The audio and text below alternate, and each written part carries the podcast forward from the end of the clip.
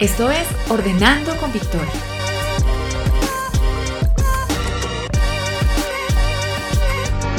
Un espacio donde hablaremos de organización, limpieza y bienestar en general. Bienvenido.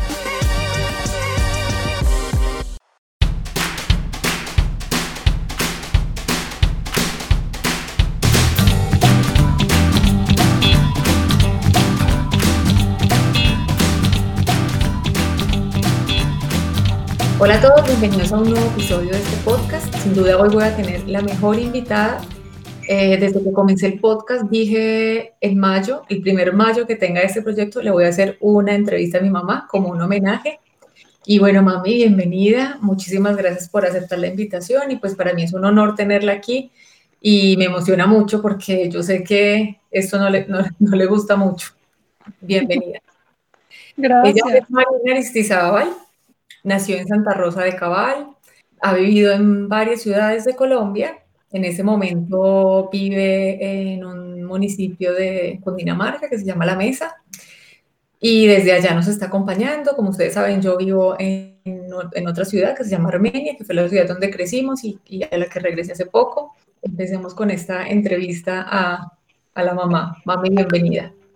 Ay, muchas gracias, María Victoria, mi hija querida. En abril yo hice una miniserie que se llamó El descanso de mamá. Y lo hice porque me quedé sola por primera vez desde que tengo hijos, desde que tengo a mis dos hijas. La, es la primera vez que me quedo sola en la casa, en mi propia casa. O sea, he viajado, he salido y ellas se han quedado aquí en la casa con mi esposo. Eh, pero esa fue la primera vez que yo me pude quedar en mi casa y realmente sentí que descansé mucho.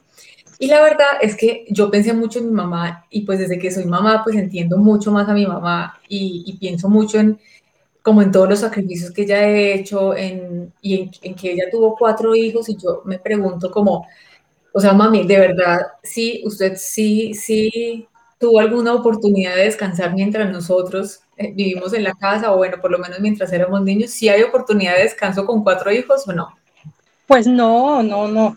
Pues la única oportunidad para mí era cuando yo iba donde mi familia, donde mis hermanos, donde mi mamá. Era la única parte donde yo podía descansar porque yo Mm, se las entregaba.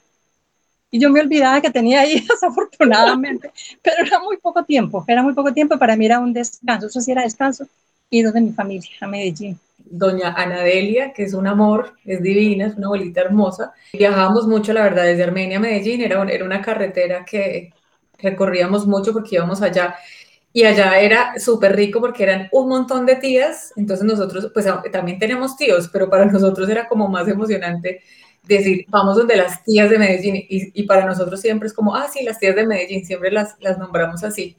Algún día voy a hacerle la entrevista a las, a las tías.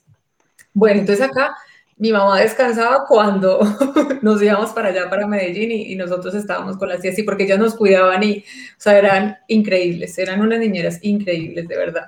Bueno, yo recuerdo siempre a mi mamá haciendo algo, o sea, ella nunca, yo creo que nunca, nunca estaba eh, sin hacer algo, o sea, siempre estaba en acción dentro de la casa y también fuera de la casa, porque ella era la que nos llevaba a todas partes y a todas partes llegábamos súper puntuales. ¿Cómo era ese trajín diario, mami, con cuatro hijos y que uno para un lado y el otro para el otro? Bueno, ¿cómo era eso? Pues era levantarme de 5 de la mañana y era la primera que me bañaba de todas, me vestía, me organizaba, yo sabía que ya estaba lista para salir a cualquier momento.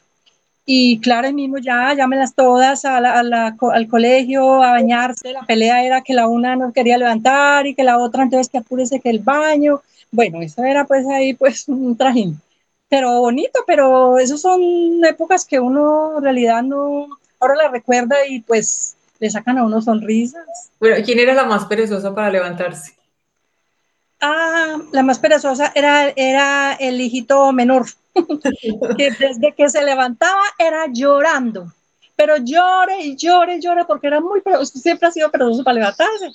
Se metía al baño, eso sí, ya después de que hacía el baño, él le olvidaba que, que estaba llorando. Ya se aliviaba.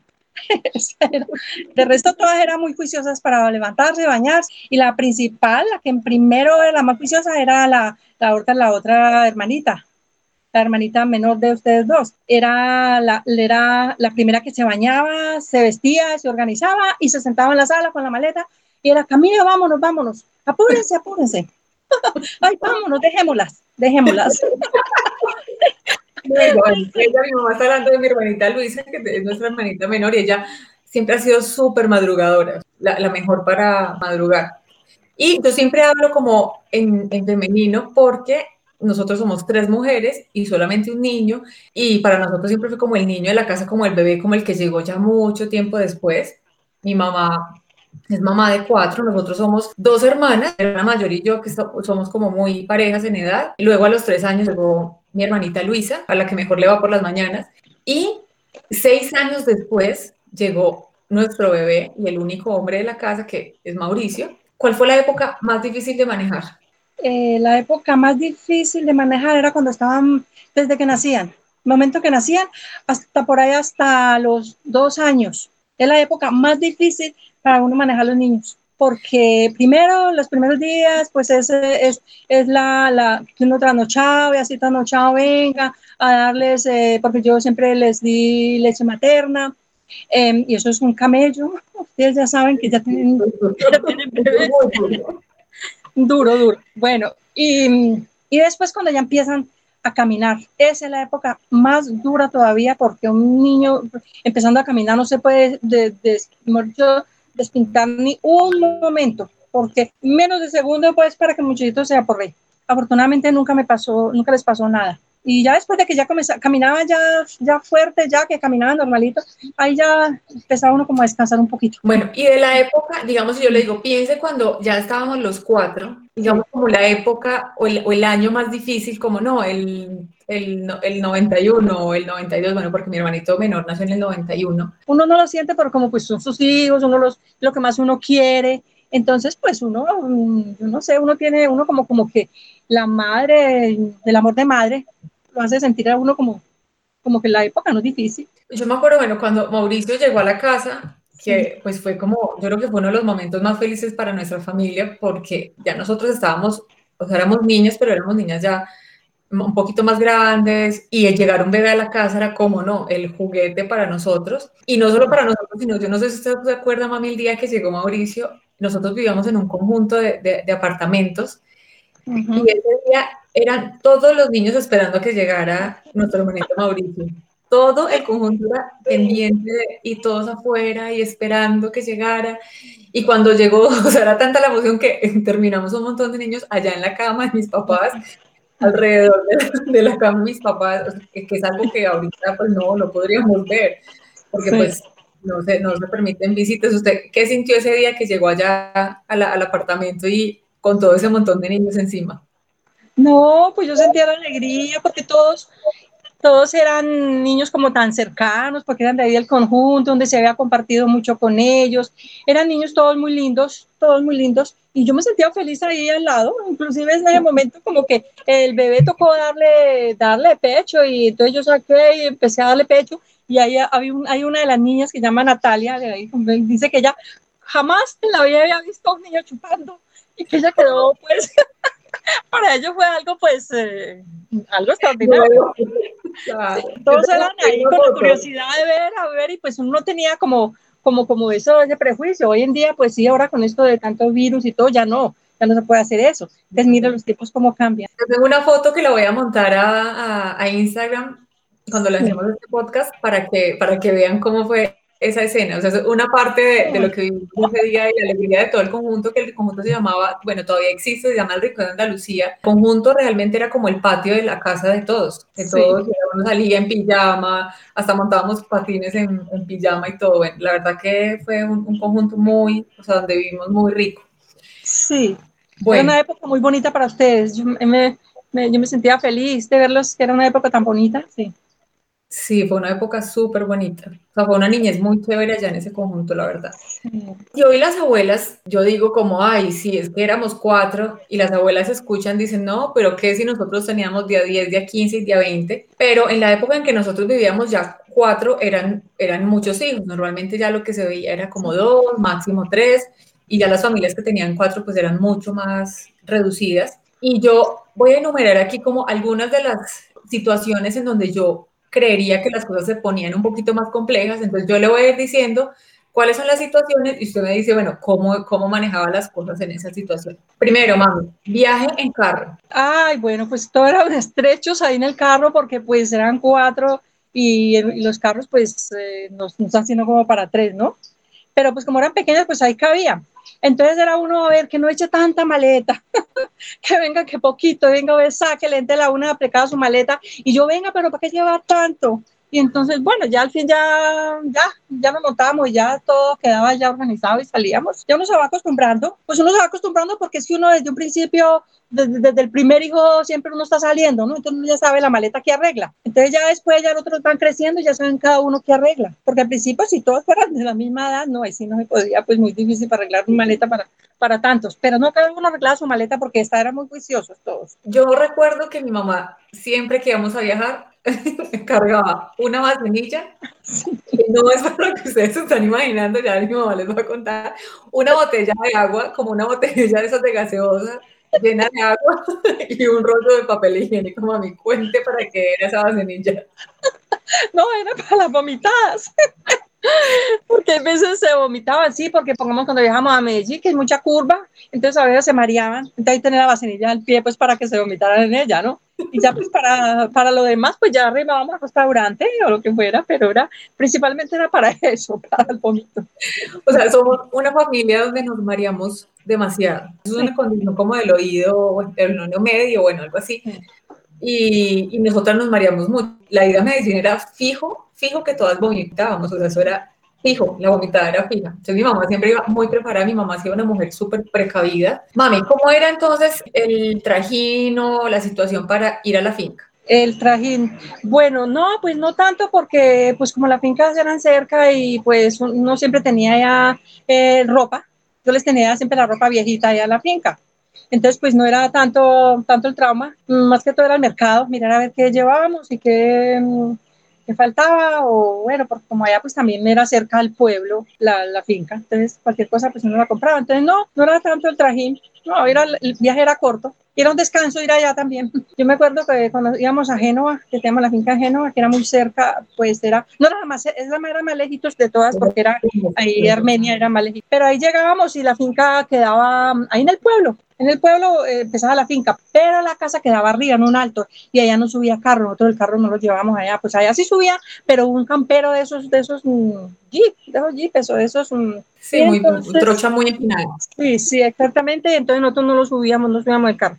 Entonces yo las mandaba adelante a todas, ahí en filita se iban, se iban allá donde la, donde la señora de la, que ya teníamos la señora el agregado, que era muy querida, entonces los mandaba y yo me quedaba abajo en el pueblo con mi esposo como un ratico de descanso. Mi esposo nos decía, camino, vamos allá a un barcito y ahí nos sentamos a escuchar música. Yo sabía que allá cuando yo llegaba las tenían comiditas, en pijamaditas y ella allá jugando. Había una, una niña allá de la, del agregado y allá se entretenía. Era pues, para mí era fácil, pero porque ya estaban grandecitas, ya no eran de tetero, ¿no? Y, Mauricio todavía no había nacido, Mauricio en esa época todavía no. No, había nacido, no, no había no había nacido todavía. Entonces, pues sí, allí y llegaba, cuando ya llegaba, ya la encontraba como dormidas, si acaso había una por ahí despierta, pero ya dormiditas, y ya nosotros nos acostábamos y listo. Era como un, ratico rico de descanso de nosotros. Bueno, pero yo me acuerdo algo de esa finca y era que era un lodazal total Claro, llegábamos sucios, pero allá nos cambiábamos y ya nos poníamos a jugar con la niña que se llamaba Olivella, me acuerdo mucho que ella con nosotros y jugábamos mucho con ella. Pero el problema era al regreso, porque claro, pues ya si nos bajábamos todas embarradas, pues ¿cómo nos íbamos a jugar Pues mi mamá nos llevaba unos zapatos de repuesto y nos ponía unas camisetas encima porque mínimo nos caíamos una vez. Eso era impresionante. La finca era muy chévere porque quedaba, realmente quedaba dentro del pueblo. Lo único maluco era, esa, esa, esa entrada y esa salida, porque era, era un lodazal completo. Bueno, ¿cómo era un paseo a río, un paseo de río? Ese sí era delicioso, nos íbamos con una familia, unos, unos primos de, de, de, mi esposo, de Hernán, y nos íbamos al río y allá mm, con toda la familia pasamos delicioso, cada uno ponía, cada uno llevaba algo, para, la para poner para la cocinada y era una delicia compartir con todos, en el río cocinando, se hacía de todo. Esa gente allá te encantaba cocinar, hacían, hacían chocolate, hacían café, hacían sancocho, no, de hecho hacían de todo. y nos bañábamos en el río. de cuatro, ah. eh, un río cómo era, para estar pendiente de cuatro. Ah, no, pues porque allá iba mucho adulto, mucho adulto, y iban una familia que era muy querida y las quería mucho usted, entre ellas eran sus padrinos, entonces ellos nos ayudaban. Pero sí es difícil, no tiene que estar uno poco, tampoco uno se confiaba, ¿no? Entonces siempre era uno como el estrés, que Dios mío, que dónde está, que, que, hubo, que, que, a ver, que corre para acá, bueno, pero, pero pasamos bueno y nunca nos llegó a suceder nada así como ni una, que ni siquiera una raspadura, no una piedra, no, no, nada, delicioso. ¿Cómo se organizaba para ir a piscina con cuatro? Ah, no, eso sí era más fácil, como era tan cerquita. Entonces empaque los vestidos de baño y empaque ropa. Yo les llevaba ropa además por si de pronto si de pronto había que cambiarlas y llegamos allá a la piscina y pues allá unas estaban en clase de natación, pues las otras mientras tanto estaban aquí nadando, entonces yo estaba pendiente. Y estaba, había unas mesas, había una cafetería y una piscina y nosotros nos reuníamos con las mamás, con las otras mamás y estábamos haciendo eh, manualidades. Estábamos ahí con la manualidad y pendiente de los niños y todas estábamos en las mismas. ¿Cómo era la, la listada de las loncheras? Ay, eso sí era un, ay, no, tocaba listarla desde el, domingo, sábado y domingo, comprar para toda la semana, porque eso era un lío y no, ya no sabía qué es, qué echarles, porque a veces llegaban ahí con la lonchera completa. Y pues uno quería echarles comida sana, pero resulta que ya en el colegio las otras no llevaban comida sana, plata y que gaseosas. A mí nunca me gustó eso. Jamás yo les eché gaseosas, jamás les eché paquetes. Yo siempre les echaba cosas sanas cosas sanas y por supuesto fruta y por supuesto pues que ellos preferían la gaseosa y el paquete que las compañeritas tenían. Entonces, pues, pero bueno, ahí ahí fuimos pasando y por lo menos no se me enfermaban. Sí, mi mamá siempre nos empacaba cosas muy saludables y pues eso requiere más trabajo que pues ir a comprar un paquete de, papitas. Y la verdad, hoy se logra, todas se lo agradecemos mucho. La salida para el colegio, bueno, ya hablamos de la salida para el colegio, pero hablando del colegio, ¿Cómo era una entrega de informes para cuatro? Ah, bueno, eh, pues afortunadamente yo me acuerdo que siempre era como, no era el mismo, como el mismo día, no, la misma hora no era, era diferente hora. Entonces, pues era, yo me iba toda la mañana y si de pronto ahí se me cruzaba un poquito, entonces yo ya iba a con un profesor, mira, yo me demoro porque estoy allí. No, además que como eran tan juiciosos, pues no eran de esas niñas que a veces toca que el papá esté ahí porque venga que ponerle quejas. No, afortunadamente no, no, no siempre fue todo fueron, fueron, fue muy fácil. A mí me parecía fácil. Menos mal le, le salimos juiciositas, mami. Ay, sí. Sí, muy buenos estudiantes. Nosotros vivimos en muchas casas, en casas, en apartamentos, nos trasteamos como 10 veces. ¿Cómo era organizar un trasteo, mami? Con tanta gente y tanto trasteo. ¿Por qué tanto trasteo, mami? Ay, no, eso sí era muy, muy, muy duro ese trasteo. Yo sí recuerdo que yo, para mí eso era duro, duro, pero yo siempre pues conseguía mucha gente que me ayudara, pero pues por más gente que uno tenga, siempre uno es el que tiene que estar ahí pendiente de dónde está una cosa, dónde está la otra, que no se le dañe, que no se la, que no se la quiebren. Y, y todas, y con todas ahí encima, eso sí era más dura porque uno bregando a organizar y ellas por allá jugando, ellas aquí, las más grandecitas colaboraban, sí colaboraban. Entonces la regaño para una, para la otra, pero eso era muy duro. Yo quedaba rendida, rendida como una semana. Vivimos en muchas casas, como ya les contamos, y casi siempre esos lugares eran, eran grandes, o sea, eran casas grandes, pues eran, eran otras épocas donde los espacios eran más grandes. Yo me acuerdo que había una casa donde vimos que mi hermana y yo, mi hermana mayor y yo, patinábamos como si, como si tuviéramos una pista de patinaje, eso era, era gigante. Y no siempre teníamos ayuda de una empleada doméstica. ¿Usted cómo hacía, mami, con hijos, casa grandota, para limpiar, para estar pendiente de los niños, para hacer todo lo de la casa, además de también de hacer otras actividades que, por ejemplo, cosía, tenía un, como un taller de costura ahí en la casa, cosí, le gustaba cocinar, hacer cursos de cocina. ¿Cómo hacía todo eso, mami? Pues, a ver, la ventaja a mí es que yo he sido una persona muy, muy ágil, eh, muy, no me maneo, muy rápida, ¿sí? Y, y, para mí como, como lo primero era, yo tenía que levantar, bañarme y estar lista. Así me tocaba ponerme a hacer todo lo que fuera, pero yo tenía que estar lista, vestida, porque yo sabía que si yo de pronto estaba aquí barriendo o estaba en el lavadero, de pronto cualquier momento me tocaba salir corriendo. coger el carro y salir corriendo a hacer alguna vuelta, a comprar algo, a recogerlas a ustedes, a llevarlas. Entonces yo era, yo me, yo recuerdo que una vez vino una tía, una tía monja que tengo y que ya viene de vez en cuando que estaba en Europa entonces ella me decía, ay, mija, pero yo no sé cómo haces, cómo haces tú para andar, eh, hacer tantas cosas al tiempo.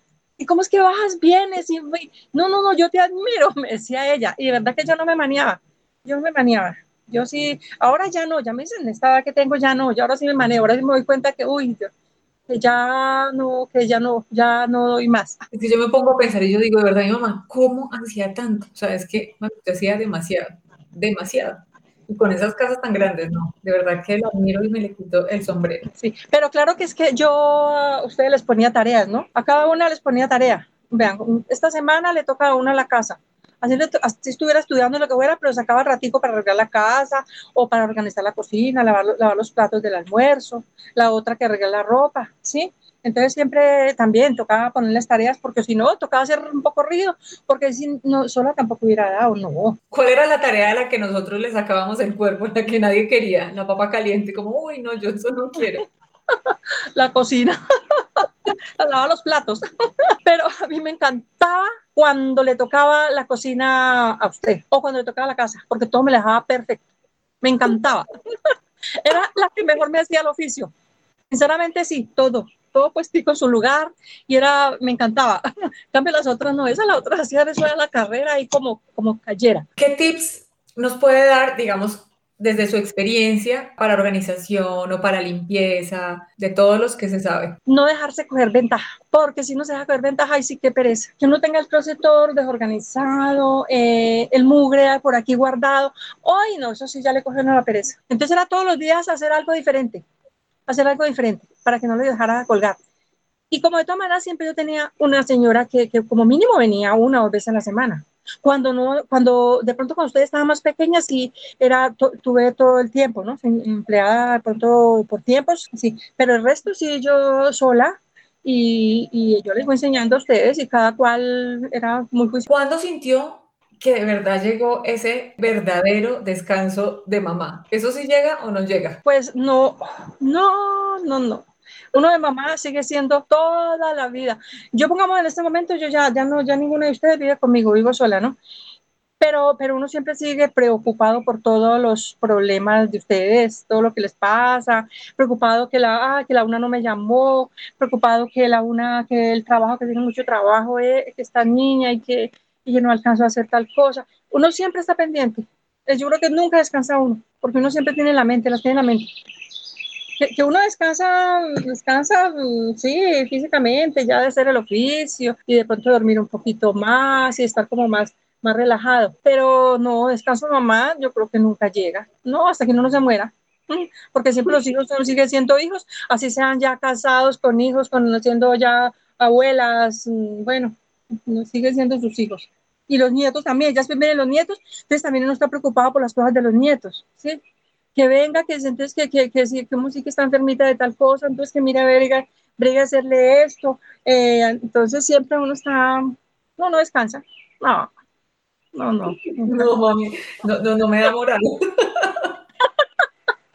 No, pero menos mal que no sino dos ustedes. Entonces no dicen que yo fui cuatro. Entonces ahora son cuatro preocupaciones. Ustedes no van van a ser sino dos preocupaciones. Entonces la mitad, no me preocupe. Cuéntenos alguna anécdota, alguna experiencia. Yo me acordé de una un viaje que tuvimos, yo creo que íbamos para Medellín o como para Coveñas, bueno, y en una de esas yo me vomité dormida y me vomité encima de mi hermana, me vomité encima del pelo de mi hermana. No, alcanzamos a la bacenilla. Ay, no valió la bacenilla que llevaba mi mamá. Pero estuvimos muy de buenas porque paramos y era como una casa, pues una casita en, la carretera en medio de la nada. Y afortunadamente la señora tenía un patio gigante con un lavadero y ahí prácticamente bañaron a mi hermana. Ay, no, sí, las vomitadas de ustedes, pues una vez, esa anécdota sí me acuerdo de una vez eh, en Medellín que ese día mi mamá, pues la abuelita que pues como sabía que les encantaba tanto las arepas que ella hacía, pues arepita calientica, bien deliciosa con queso, y eso comieron arepas hasta que llenaron. Y mi mamá pues toda feliz, encantada dándose las arepas porque ya se vendían, no sé qué, y ahí fue la vomitada, tan horrible. íbamos para el Ecuador. Y resulta que, mm, que llegó un momento, ah, arrimamos a un parador que había y, y, se bajó mi hijo y mi hijo estaba que se orinaba y se fue detrás del carro y se puso a orinar ahí en el carro. Y en ese momento mm, llegó el chorro a los pies suyos, a sus zapatos. Y está toda enojada, mire que Mauricio, cómo se me orinó encima. Y él se puso toteado de la risa. Y de la toteada de la risa se pegó una poposea. Le salió el tiro por la culata, literalmente. No, y ahí sí fue, no, y afortunadamente también hubo, hubo ahí un sitio ahí muy, especial donde fui lo bañé, le cambié, lavé todo, hasta jabón tenía allí, bueno, eso sí fue, eso sí fue, la, la una, fue como una bendición que hubiera sucedido allí ese, no, claro, yo me bajé del carro y Mauricio vio que yo me bajé, entonces volteó el chorro para el otro lado, para mis zapatos, ah, y yo tenía unos Converse, que los Converse son de telas, de tela, y yo empecé a sentir como algo caliente. Cuando volteó a mirar y era Mauricio. Yo me puse, no, me puse bravísima con él, aunque él era muy chiquito, o sea, en esa época lo era muy chiquitico, pero me puse bravísima con él. La vez que, que en el Parque Sucre, que estaban chiquitas, y que ustedes se bajaron ahí a jugar y entonces yo le dije a Hernán, caminemos la vuelta para que la asustemos. Y cuando salieron las dos, Adriana y usted se pegó escogidas de la mano, ¡Ah! todas asustadas, todas, apenas llegamos, ¡ay, putas! ¡Fue putas! Porque del susto que le habíamos hecho pasar. Grosera desde chiquita, yo, es tan tan grosera desde tan chiquitica, yo todavía, yo trato de controlar, de, quitármelo, pero me cuesta. Se enojaba cuando la dejaba sola, pongamos otro día que la dejé donde, cuando la dejé donde Marta y Jairo, y para irme para Bogotá. Y cuando regresé, usted se quedó mirándome así. Me dijo, hijo de puta. chiquita. chiquita. No, era tan chiquita que yo ni siquiera me acuerdo de esa escena. Y el perro de, la, de Adriana, que se lo ganó una rifa, el dálmata de Adriana, ay, que se lo ganó ella. Yo inicialmente le creí, después yo me voy a pensar, eh, no me crean tan pendeja, eso fue que ya, eso fue que ya salió con ese cuento para traérselo para acá. y que pasó como dos días en la casa y ya dos días que no puedo dormir porque el perrito a sacarlo a hacer chichico que lloraba toda la noche. Ay, no. Esta anécdota era Mauricio cuando estaba chiquito que nos íbamos a, a Tebaida, a Tebaida, a un barcito, su papá y yo. Los llevamos a quedar más pequeño, pero pues ya ustedes estaban grandes, ya los dejaba ustedes en la casa.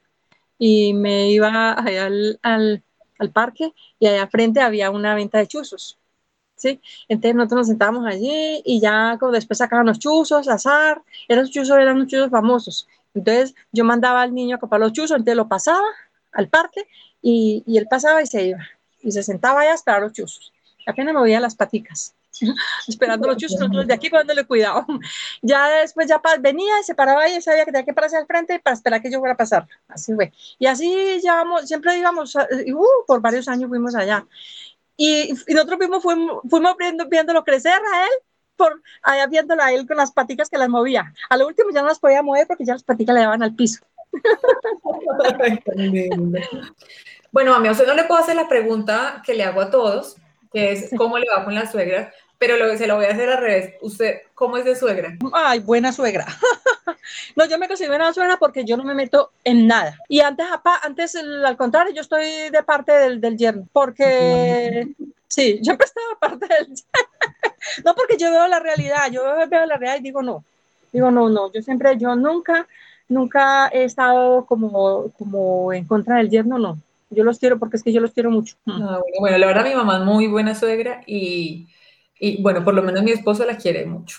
De verdad, ya no se mete en nada, es muy prudente, solo pues cuando uno de verdad la necesita. Ella pues no duda en, apoyarnos y en darnos la, la ayuda, pero no es metida cuando no se le ha llamado. Bueno, mami, pues muchísimas gracias. De verdad que este podcast ha sido uno de los más emotivos para mí como terapéutico para mí y eso también hace parte de los procesos como de organización de la vida, de cómo no aprender a guardar los, los momentos valiosos en la mente o en el corazón, también de soltar lo que a uno no le aporte o lo que no, no, no le hace bien y sobre todo también para agradecer y yo quise hacer este podcast para agradecerle mami porque de verdad le agradezco todo lo que usted ha hecho por nosotros, lo que ha hecho por mí, por, todos los sacrificios que hizo, porque prácticamente entregó su vida o por lo menos una parte muy importante de su vida para nosotros, para cuidarnos, para darnos lo mejor. Entonces, muchísimas gracias, feliz día, bueno, feliz mes de la madre, la amo con todo mi corazón y le agradezco todo, todo, todo lo que me ha dado mamá. gracias a Dios. Gracias a todos por escucharnos. Los invito para que nos sigan en nuestras redes sociales y los invito también para que se animen a escuchar este podcast con sus mamás